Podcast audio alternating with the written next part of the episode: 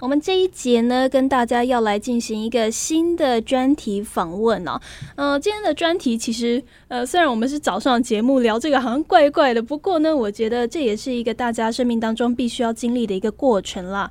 人的一生当中会有生老病死，那么其中衰老还有死亡，一直是我们好像比较避讳，但是其实大家都知道自己一定会有这样的一个历程的一个课题。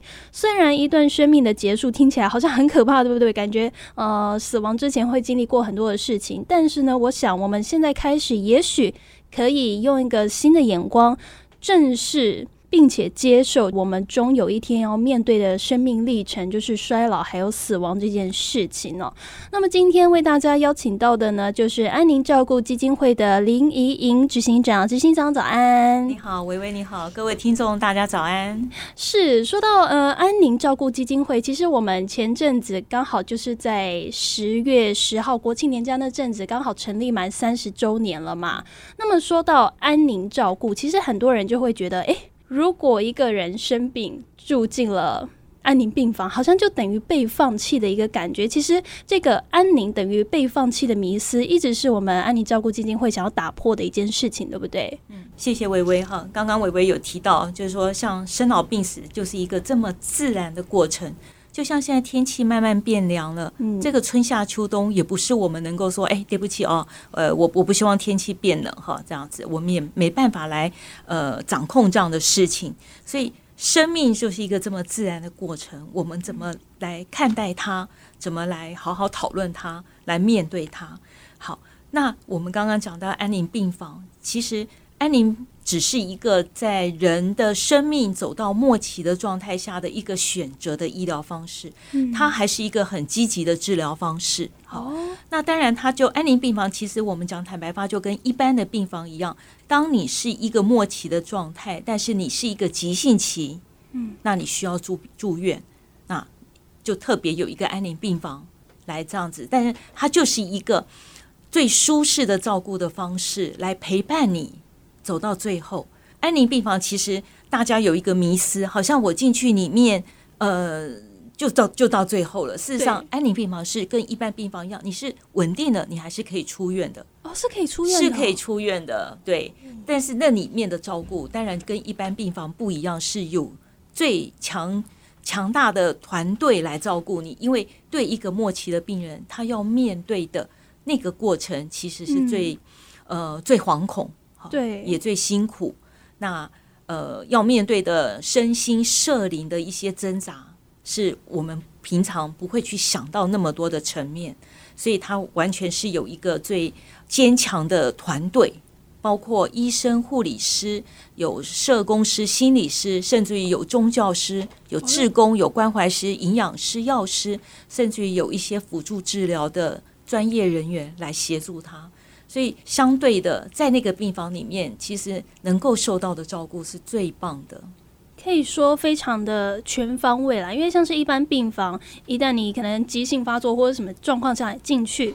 第一个首要目标就是赶快把你治疗好嘛，但是相对在安宁病房，它就是一个身心灵照顾很全方位的。像是其实也有很多的一些纪录片会拍到说，在安宁病房，其实不同于我自己觉得啦，不同于一般病房很重要的一个点，就是他们会帮你的身体打理的干干净净的，对不对？这是一件就是在尊严上面很重要的事情。我们今天如果呃进到加护病房的话，你想想看，你一个病人如果一天能够有。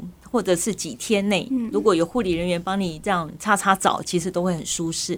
我想这是一个人的基本生理的需求。我们有时候几天不洗头，哇，那大概很难接受。对，但是在安宁病房，我们的重点会是因为在一般病房里面，可能我们跟疾病是对抗的。那在安宁病房里面，我们已经不再跟这个疾病对抗的情况下，我们重视的是你整个人。你的需求，你的基本需求，你的生理需求，所以洗澡那是基本要求。嗯，对，所以安宁病房好多病人都好喜很高兴，期待轮到自己洗澡的那一天。对对，因为其实我我为自己家里也有长辈住过加护病房，然后进普通病房。那其实整个过程当中，我觉得就是没有办法洗澡，没有办法让身体舒适这件事情，因为毕竟在一般病房还是会有插管啊什么样的一个就是比较积极治疗的一个行为。其实对于长辈七八十岁身体来说，算是一个真的很大的负荷。那么，我很想知道，就是在什么样的一个情况下是可以住进安宁病房的？我一旦可能家人有住院的情况，我就可以让他安排进安宁病房吗？还是一定要达到什么样的身体临界点之类的？嗯，我们刚刚讲到，呃，安宁病房的条件，第一个就是病人他应该是一个末期条件。哦，末期。那末期的条件，我们需要两位专科医师的判定。那当然，我想现在在我们呃这几年来大力的在推动，就是说有一些的像癌症的病人，可能他在做化疗的阶段，其实安宁疗护就已经可以介入了。好，在这一个部分，他在积极做这个抗癌的治疗的同时，他也可以考虑一些缓和医疗的协助。这个是这几年一个新的趋势。那当然，我们再回到讲到安宁病房入住的条件，我想每一家医院它有多多少少有一些些不太一样，因为它的能量跟人力好配置上。那刚刚讲的前提，第一个，病人的病情是一个末期的状态。好，那当然两位医生的判定。那当然在这个当中，呃，在之前或之后，病人或者是家属能够有签署，就是我们讲的不急救的意愿书或同意书。好，就是安宁缓和的，好，就有一个很长的名称叫预立呃安宁缓和剂卫生医疗抉择意愿书，或者是病家属签的是叫同意书，哈，那个过程里面是这个法源的文件要先签订，哈，嗯，那所以入住在安宁病房，刚刚提到就是说它某个程度是一个急性期。可能他在一个大出血的状态，或者他在一个非常疼痛或者非常很多症状是非常激烈的情况下，好，那当然，因为安宁病房毕竟它的床数有限，对，好，它的资源还是有限，不是每一家医院都有安宁病房。哦，这样子。那现在除了安宁病房的床数不多以外，如果你今天是一个原来的就是洗肾的病人，或者一般内科的病人或妇产科病人之类的，你可以在你原来的病房。然后会诊安宁团队，这个我们叫安宁共照，好，就是用这个来补足安宁病房不足，或者有一些医院它没有一些资源可以设立安宁病房的一个缓冲折中的做法。好，那你如果能够稳定的回到家里，我们叫安宁居家，就是团队可以到家里去看你，毕竟你就是一个末期病人啊。对对对，但是你相对是稳定的。何况更多的病人希望是回到自己的家里，好一个舒适的地方。对，那团队可以去看你，这个叫居家。那我们现在另外推的很多就在长照机构，因为现在很多家庭结构，可能家里的人都上班，白天没办法照顾病人，或者家里没有电梯，好让病人要上下其实是辛苦的。对，那就会可能回到长照机构去的可能性也是有的。那这个是我们现在在大力推动，能够在长照机构也能够推动安宁疗护的照护。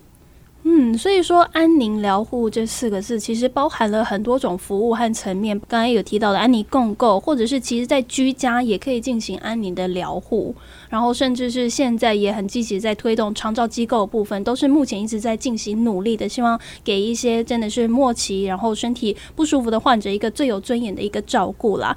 那么其实说到安宁疗护这件事情，刚刚执行长提到了很多的服务嘛，就会让人觉得，哎，是不是？呃，因为毕竟如果长辈生病了，还是家里有癌症的患者，那个医疗的支出是很庞大的。那么再加上安宁的照护，会不会让人觉得有点不敢触碰？安宁照护是有健保补助的吗？有有哦，有对对对，其实已经健保给付已经是非常多年，将近也有快二十年了，二十年前。但是因为它是阶段性。阶段性的涵盖，好，可能原先只有给付在居家那时候做示范，然后慢慢的扩展到住院中的，好，但会有分几个阶段做涵盖率的这样子的给付，对，所以目前都没有问题。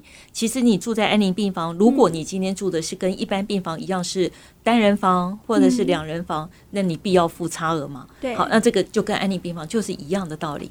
好，你如果住在安宁病房的单人房、双人房一样付差额，剩下就大部分都是健保给付了。这个请大家真的要放心，对。嗯，因为相信有很多的家庭，呃，在于经济上面的考量，还是会有比较多的焦虑啦。那么在这个部分呢，安宁疗护是的确有健保补助的，请大家如果有需要的话，就给他好好的用力的给他用下去了。那么其实今天这一集呢，也是希望大可以打破大家安宁病房或者安宁照护好像就等于被放弃的一个迷思，但其实不是的。你住进安宁病房，身体一旦好转是可以出院的，并不代表说你住进去了，好像。嗯，生命下半辈子就在这边度过了，并不是这样的，而是给你一个最有尊严、最舒适的一个照顾了。那么今天呢，就非常谢谢安妮照顾基金会的林怡莹执行长，谢谢执行长，谢谢。如果你喜欢我们的节目，想要知道更多资讯的话，都可以在 IG 上面搜寻 UNI 元气抱抱，就可以找到我们节目的详细资讯。那么同时也可以到 Apple Pocket 上面给我们五星的评论。那我们就下期再见喽，拜拜。